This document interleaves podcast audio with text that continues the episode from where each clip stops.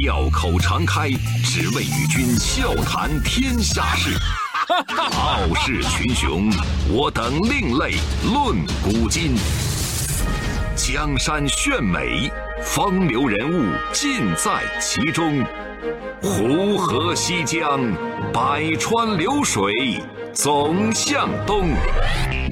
中央人民广播电台经济之声，高丽掌门笑傲江湖，重返江湖，独骑笑傲。笑傲江湖，我是高丽。我们今天故事的主人公四十五岁，上有老，下有小，是一个再普通不过的中年男人。呃，如果一定要说他有什么不一样，就是他骨子里太热爱旅行这件事情了。他特别信奉一句话：梦想不去追逐，就始终是梦想，它只会远远的挂在天边，让你触不可及。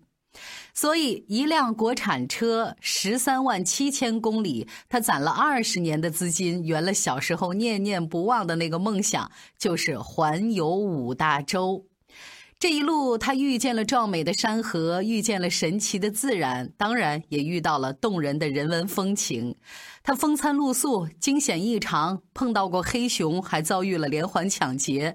但是他的追梦路从来都没有停止。他呢，也成为西非自驾游的中国第一人。他就是来自四川宜宾的自驾达人陈勇。纷繁江湖，独起笑傲，高丽掌门。笑傲江湖，敬请收听。由五大洲这一路，陈勇遇到的世间绝景，真的是让人感叹和羡慕。各位如果不信，那容我给您念叨念叨啊。你比如说，在阿拉斯加道顿公路，他遇到了漫山遍野的金黄秋色；在伯利兹库尔克岛湛蓝的海水里，他遇见了跟他一起游泳的鳐鱼和鲨鱼。在危地马拉茂密的热带雨林里，他遇到了高耸壮观的玛雅金字塔；同样，在危地马拉浓雾弥漫的山巅，他遇到了正在流动的火山熔岩；在秘鲁的荒漠里，他遇到了一条一条神奇的纳斯卡线条；在玻利维亚乌尤尼，他遇到了天地对称的天空之镜。我的梦想就是环游世界啊！我不知道有多少人曾经有过这样的美梦啊，有多少人说过这样的话，有多少次刷完美图之后辗转反侧，又有多少次我们囿于现实生活，最后藏起了自己的少年梦。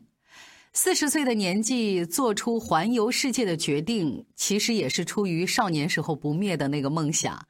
念初中的时候，地理老师讲到金字塔、撒哈拉沙漠、安第斯山脉，老师在台上讲，陈勇盯着这些地方的图片，就在那儿浮想联翩，他就幻想着什么时候我也能置身其中。哎呀，有生之年如果能看一看这世间的美好，该多棒啊！然后一个粉笔头就扔过来了。你陈勇啊，认真听讲，别走神儿。当然，后头这轱辘是我自己杜撰的啊。儿时环游世界的梦，就像一颗撒进土里的种子，在这些地理坐标上慢慢的发了芽。纵然十年二十年，琐碎的生活打磨掉一个人的耐心，却从来没有带走少年时候没有忘记的初心和难凉的热血。上班以后，陈勇不抽烟不喝酒，唯一的爱好就是出去旅行。因为固定的工作性质，陈勇呢只能在五一、国庆这样的小长假到四川、云南、贵州这样的地方去旅行。每到这些地方，那些充满自我挑战的项目都是陈勇的首选，什么登山、漂流、徒步，还有探洞等等。每一次旅行都像是给气球打了气，让陈勇觉得元气满满。只是这种短暂而近距离的旅行，对于他来说太不过瘾了。其实，如果你还能想起小时候的梦，即便是自己悄悄地藏在被窝里，它也会被捂热的。如果你对小时候的梦想耿耿于怀，那它一定会变得特别的滚烫。对于上了二十年班的陈勇来说，那颗曾经埋在地里坐标的旅行种子，已经在这么多年的心心念念里面开始发烫了。它有了足够的温度，早已经生根发芽了。那个时候的陈勇在一家国企上班，端着铁饭碗。父母呢也是这家国企的员工。他打小呢是在子弟学校长大的，就是他的妻子也是在这儿工作，所以陈勇对这个地方有非常深的感情。可是，一想到环游世界需要很长的时间，如果等退休了再出发，我可能就走不动了，也没有那样的旅行的心情了。所以，陈勇深思熟虑之后，做出了一个选择。我要辞职，陈勇说：“那是一种内心的渴望。人一辈子应该做点事情，至少是让自己快乐的事情。虽然省吃俭用攒了二十年的旅行经费，但是辞职简单，想得到家人的支持那就太难喽。我们都知道一个简单的道理：要做一个对得起家人的成熟决定，是所有成年人负责任的举动。”那个时候，陈勇的父亲已经不在世了，所以母亲和妻子拿出很多理由来反对他。你一个人走那么远的地方，你路上万一有个什么事儿，我们怎么联系你呀？多危险呢！家人最担心的还是安全问题，所以为了说服家人，陈勇希望多邀请几个朋友一起出发。很可惜，很多人是一时冲动，一拍脑门好啊，这事儿可以走，哥们儿，咱一块儿走。但是中途人家都改变主意啊，对不起，我去不了了。最终，陈勇搬来了他的小救兵。二零一四年，正好赶上陈勇的孩子放暑假，呃，孩子已经十四岁了，所以陈勇就跟老婆和母亲说：“呃，我想带孩子出去见一下世面。”这小救兵呢，这一路跟着爱旅行的老爸自驾游，遇到了清澈的贝加尔湖，充满艺术气息的圣彼得堡，还有就是浪漫至极的普罗旺斯。回去之后，他念了高中，对家人谈起所见所闻，特别的激动，说以后我还得去啊，我要跟我老爸一块儿走。陈勇呢，把自己的环球自驾游分为三段。第一段是穿越亚欧大陆到欧洲，第二段是穿越非洲，第三段穿越美洲。在地球仪上就那么寥寥几笔，感觉能圈出环游世界的整个路线了。但实地走过才知道，人至于整个地球，至于天地，是多么的渺小。真应了那句话：“路漫漫其修远兮。”除了准备好充足的装备，陈勇为了节约资金，做了详细的旅行规划。即便是这样，在准备阶段依然是困难重重。除了语言、食宿、签证上的很多的障碍，在准备阶段最难的其实就是没有参考。比如那个时候有很多中国车开到了欧洲，但是却从来没有中国车从西非自驾穿越非洲。陈勇能查到的最近的资料停留在二零零七年，那是二零零七年，四个中国人把一台丰田车运到了摩洛哥，从摩洛哥一直开到科特迪瓦。但是在离首都阿比让四十公里的时候，汽车遇到了障碍。四个人呢分成两波，一波去求救，剩下的两个人守着车。没想到天黑的时候来了三个黑人，趁他们没有防备，拔出匕首把东西抢走了。因为遭受抢劫，这四个人在接下来的旅途当中，我们都能想见啊，什么看风景啊、体会人文呐，完全没有心情，心灰意冷，所以他们终止了旅行，那资料也就戛然而止。在进入非洲的第四个国家科特迪瓦，陈勇想要穿越非洲的时候，非洲一些国家呢经常有战乱，还有就是恐怖活动频繁，歹徒经常是持枪抢劫，西非的埃博拉疫情也还没有终止。因为没有同伴，陈勇一个人一辆车就这么单枪匹马，所以危险和难度可想而知。但是陈勇说，环球旅行就像是征程，只愿前进，不愿退缩。他一个人仔细地准备旅行的装备，汽车装备，比如说车顶的帐篷、备胎、防滑链，还有充气泵、电瓶夹线、拖车绳，因为他不知道自己能开到哪儿。如果没有预定到酒店，就必须在帐篷里面住一宿了。有的时候呢，看到一些房车和卡车在加油站或者是停车场过夜，他就跟人家一起停下来凑个堆儿啊，这么一宿就过去了。旅行的装备还有单反相机、运动相机、笔记本电脑。这些都是用来记录所见所闻的。另外还有像做饭的电饭煲、卡式炉、电炒锅，还有柴米油盐酱醋茶。有的时候没有饭馆的地方，他就自己买菜做饭。甚至呢，为了赶时间，他会把罐头扔在电饭煲里面，饭热了，罐头也热了，就凑合一顿再出发。好在这一趟非洲之旅，陈勇小心翼翼，一个人平安的完成了。每到一个有标志性的地方，陈勇都会做一件事情，就是郑重的把国旗展开，拍一张照。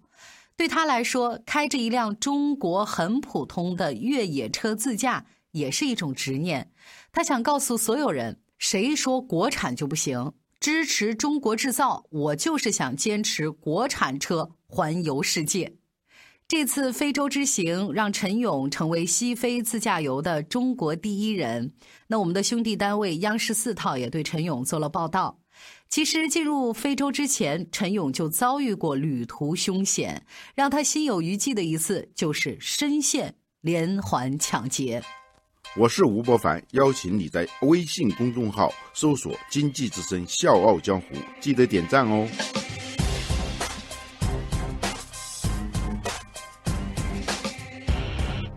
事情是这样的，因为当时住宿的地方没有停车场，陈勇就想着，反正离市区也不远，就把车停在马路边上。他游完雅典城区之后，就回到路边去取车，刚回来就被眼前的情况给吓呆了。车窗玻璃被砸得粉碎，车里的东西都没了，背包、帐篷该卸的都卸了。没办法，陈勇只能开始清点，看歹徒都给他留了点什么。就在这个时候呢，过来一个年轻人啊，陈勇一看就就觉得碰见救星了，他就简单的跟人家用英语交流一下，意思是你能不能帮我报个警？这年轻人呢也表现得很热情啊，拿手机报警说：“哎呦，一看那不好意思啊，我这个节骨眼上我的手机没电了，要不然用你的手机。”陈勇就把自己的手机给他递过去了。这年轻人呢就嗯嗯啊我也，就在那边开始讲着电话，讲着讲着突然撒腿就跑了。陈勇刚开始都愣了，他没明白怎么回事突然他反应过来，这又是一个抢劫的，他就赶紧追，追了几条街，还是追丢了。陈勇只好灰溜溜的回到汽车旁边。天更黑了，十字路口迎面走来了两个人，看着陈勇狼狈的样子，他们询问之后表示，警察局就在前面，他们愿意带着陈勇去报警。陈勇跟着这两个人拐进了一个偏僻的巷子，呃。我想问一下，到了吗？啊，快了。嗯嗯，还有多久？啊，快了，快了。突然，两个人换了一副嘴脸，冲上来，狠狠地架住了陈勇的胳膊，一把把他摁在地上，伸手就摸陈勇的钱包。四周漆黑一片，没有任何防备的陈勇挣扎当中，只能远远的看见那个没有人的巷子。他的心里面已经恐惧到极点了，一直在发抖。他声嘶力竭的喊：“救命！救命啊！”是的，你没听错，他当时喊的还是四川话。这两个男人一看这个情况，就不再找他的钱包了，扯下来陈勇挂在脖子上的单反相机，撒腿就跑。缓过劲儿来的陈勇努力爬起来，眼睁睁地看着他们消失在巷道里。没错，他遭遇了三次抢劫，他的脑子一片空白。后来，他把这件事儿发到了朋友圈里，朋友都劝他说：“兄弟，你已经走了三十多个国家了，外面那么危险，你看你今天遇到这事儿多揪心。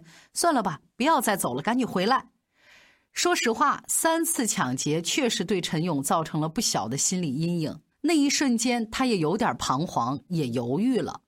第二天，陈勇坐船到圣托尼里岛放松心情。这一路上，他就想：我连非洲都还没进去，就这么放弃，我怎么觉得这么亏呢？然后，陈勇就调整心态，回到雅典，把打碎的玻璃换成了塑料玻璃，继续上路了。周一到周五，早间五点，下午四点，欢迎收听高丽掌门笑傲江湖。请在公众微信搜索“经济之声笑傲江湖”，记得点赞哦。北宋文学家王安石写过：“世之奇伟归怪，非常之观，常在于险远，而人之所罕至焉，故非有志者。”不能至也，意思就是这世间动人的美景、难得的景象，经常都在人迹罕至的凶险之地。环游世界听起来让人心动不已，但如果不是笃定志向于此，陈勇也绝不能到达那些心心念念的目的地。在玻利维亚的死亡公路，陈勇小心翼翼地驾车驶过，默默地为自己祈祷。陡峭的山壁间铺满墨绿色的青苔，惊险却也壮美如斯。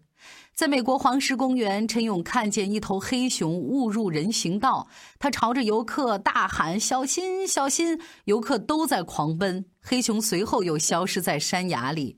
他把视频发到网上，引来无数人围观。他感受到了分享的喜悦。对于路途的艰险，走了快五年的陈勇其实一样怕，他一样在不断的提醒自己一定要小心、小心再小心。当经过重重困难，走到自己的梦想之地，陈勇想起了四个字：不负此生。有人问陈勇走这一趟远途的最大感受，陈勇说。我呢，就是一普通人，我的车也很普通，我的英语也很普通啊，这其实就是很不好了。那如果我能开车把这条路走完，那么其他人当然也可以。我们的节目原来也讲过月亮和六便士的故事，我想大概会有很多人像我一样羡慕，满地都是六便士，他却抬头看见了月亮。对于陈勇来说，二十年的积蓄已经快用完了，去往南极的计划也要在陈勇回家工作赚钱之后再实行。那对于那些想环游世界、辞职旅行的年轻人，陈勇也希望大家能慎重考虑再做选择。陈勇说：“对于普通人来讲，如果不是一路能找到商机，给自己的旅行做非常好的后盾，那你就安心工作，攒好钱之后你再出发，这样更稳妥。无论选择什么样的方式去看世界，都需要适合自己。”这就是陈勇的故事。其实，这个四十五岁的中年男人环游世界这个事儿，还让我真的挺感慨的。谁说中年就青春不在、没有梦想了？谁说人生就该这样按着规矩和日子一点一点的熬？谁说现在出发就晚了？谁说生活就这么算了？陈勇让我很真实的看到。每一个不曾起舞的日子，都是对生命的辜负。所以最后掌门想说：愿我们兜里揣着六便士，抬头能看见小月亮。愿永远少年，永远青春，永远都在追梦的路上。是的，这首熟悉的歌又来了。我觉得我们这期节目来说，它再契合不过了。曾梦想仗剑走天涯。看一看世间的繁华，年少的心总有些轻狂。如今已四海为家。好了，就到这吧，我是高丽，明天见。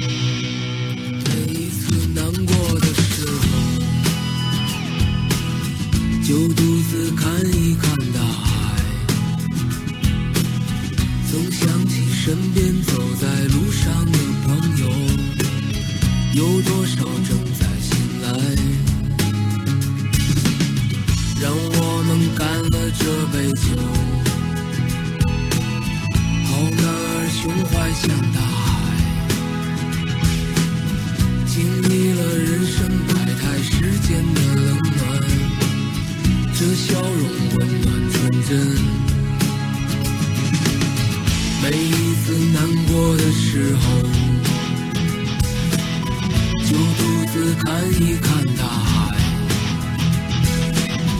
总想起身边走在路上的朋友，有多少正在醒来？让我们干了这杯酒，